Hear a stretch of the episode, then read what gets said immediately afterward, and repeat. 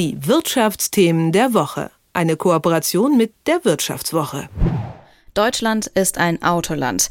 Nur bei der Entwicklung und Produktion von umweltfreundlichen Elektroautos, da hängen wir noch ein wenig hinterher. Das scheint die Konkurrenz jetzt zu nutzen. Chinesische Hersteller versuchen, ihre E-Autos in Deutschland zu verkaufen.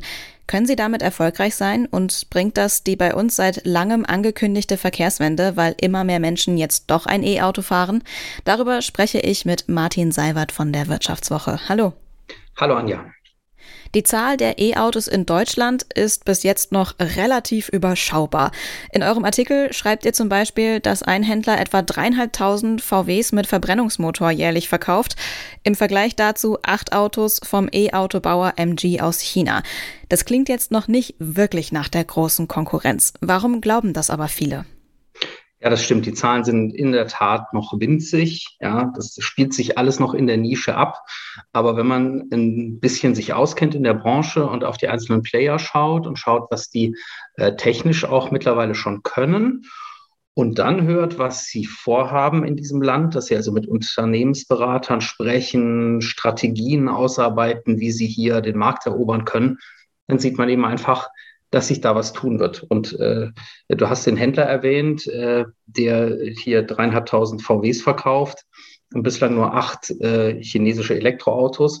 Den habe ich besucht und äh, der hat immerhin direkt am Eingang äh, den Pavillon, wo er normalerweise Audis stehen hat, hat er leergeräumt. Und da steht jetzt MG dran. Das ist eine chinesische Elektroautomarke. Und äh, da verkauft er ganz munter die Autos. Äh, das stößt auch auf Interesse. Und ja, es sind nur acht, aber er ist eben ganz am Anfang. Das kann schon noch was werden.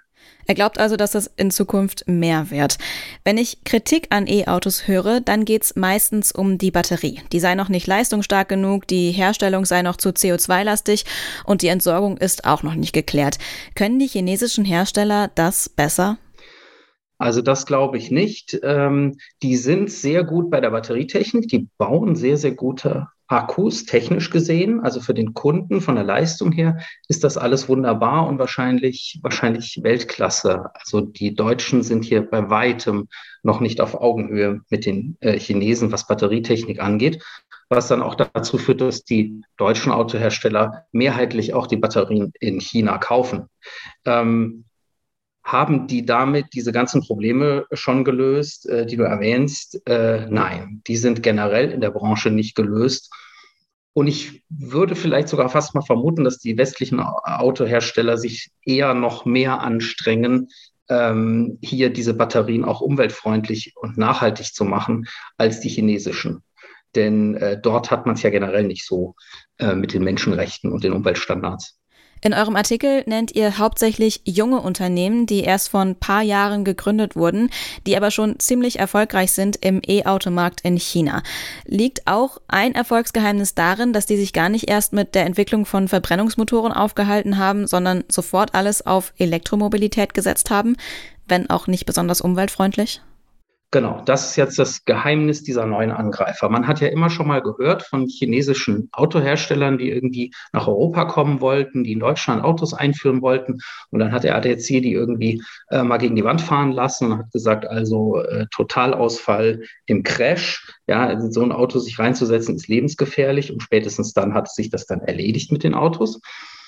Diese neue Welle, die da jetzt kommt, ist ganz was anderes. Der ADAC ist ziemlich angetan von der Qualität und diese jungen Unternehmen eben, die halten sich gar nicht mehr lange mit dem Verbrennungsmotor und mit der alten Technik auf, gehen sofort in die neue Technik rein. Ich meine, das ist auch einfacher als mit, der, mit dem Verbrennungsmotor. Es ist eigentlich simpler, da ein gutes Auto auf die Straße zu bringen.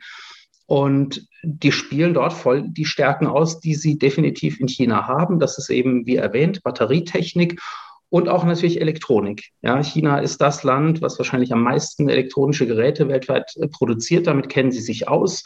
Die Smartphones äh, kommen mehrheitlich aus China. Jedes iPhone kommt aus China.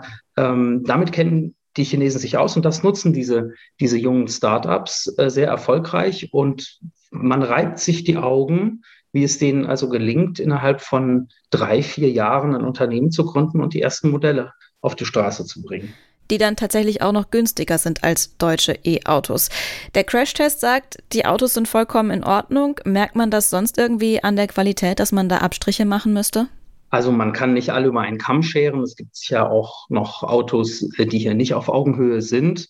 Äh, gerade auch sehr viele, die nur in China verkauft werden. Da wagen es die chinesischen Hersteller gar nicht erst, die äh, nach Europa äh, einzuführen, weil sie sagen, dass das ist nicht technisch ähm, auf dem richtigen Niveau. Aber die Autos, mit denen sie jetzt hierher kommen, äh, die sind es mehrheitlich schon. Und diese einzelnen Modelle hat sich auch der ADAC schon in der Tiefe mal angeschaut, ist die Probe gefahren und zeigt sich eigentlich durch die Bank ziemlich beeindruckt. Also da fallen dann auch so Sätze wie, äh, man sieht an diesem Auto, dass die Chinesen ihre Hausaufgaben gemacht haben ähm, oder dass sie absolut eben jetzt auf Augenhöhe sind. Und auch der VW-Chef hat vor einiger Zeit äh, schon gesagt, ähm, China setzt, bei, setzt jetzt die Standards bei, bei Produktivität und Qualität. Das ist ja auch ein Wort. Mhm. Heißt also, der Markt scheint bereit dafür zu sein, dass mehr E-Autos verkauft werden. China produziert fleißig. Können wir dann erwarten, dass in Deutschland tatsächlich in wenigen Jahren deutlich mehr E-Autos unterwegs sind? Ich glaube, die generell, dass sehr viel mehr Elektroautos verkauft werden. Der Trend ist jetzt da. Die Zahlen haben sich vervielfacht gegenüber den Vorjahren. Jetzt die Absatzzahlen für E-Autos. Und ich glaube, dass die chinesischen Hersteller diesen Trend wahrscheinlich nochmal befeuern werden.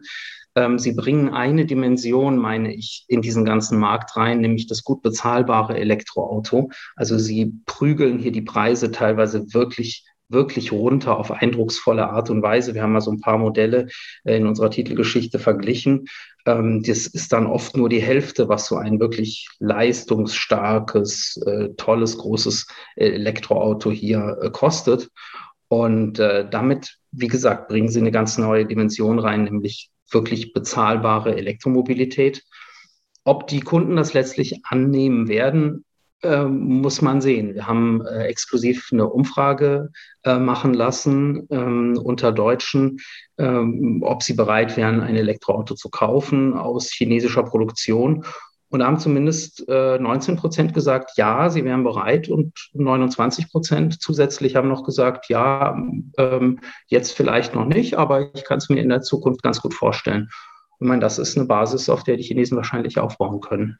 Ich habe am Anfang gesagt, Deutschland ist ein Autoland. Wir haben viele Marken, die weltweit auch sehr erfolgreich sind. Können die deutschen Autobauer da noch gegen ankommen? Wie würdest du das einschätzen? Ja, ich, ich glaube schon, äh, die Deutschen drehen jetzt wirklich auf beim, beim Elektroauto und werfen sehr, sehr viel Geld auf diese Technik. Das ist absolut für sie ähm, die Zukunft. Es ist, glaube ich, da jedem Autobauer klar, dass er in 10, 15 Jahren fast nichts anderes mehr verkauft als Elektroautos. Ähm, und deswegen setzen sie jetzt wirklich alles daran, ähm, sozusagen diesen, diesen Wandel, diese Transformation auch mitzumachen und einfach zu überleben damit.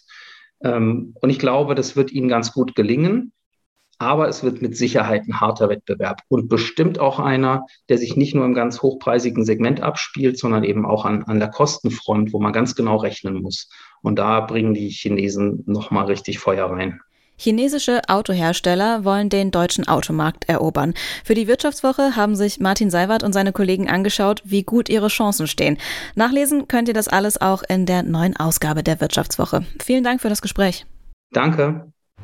Die Wirtschaftsthemen der Woche. Eine Kooperation mit der Wirtschaftswoche.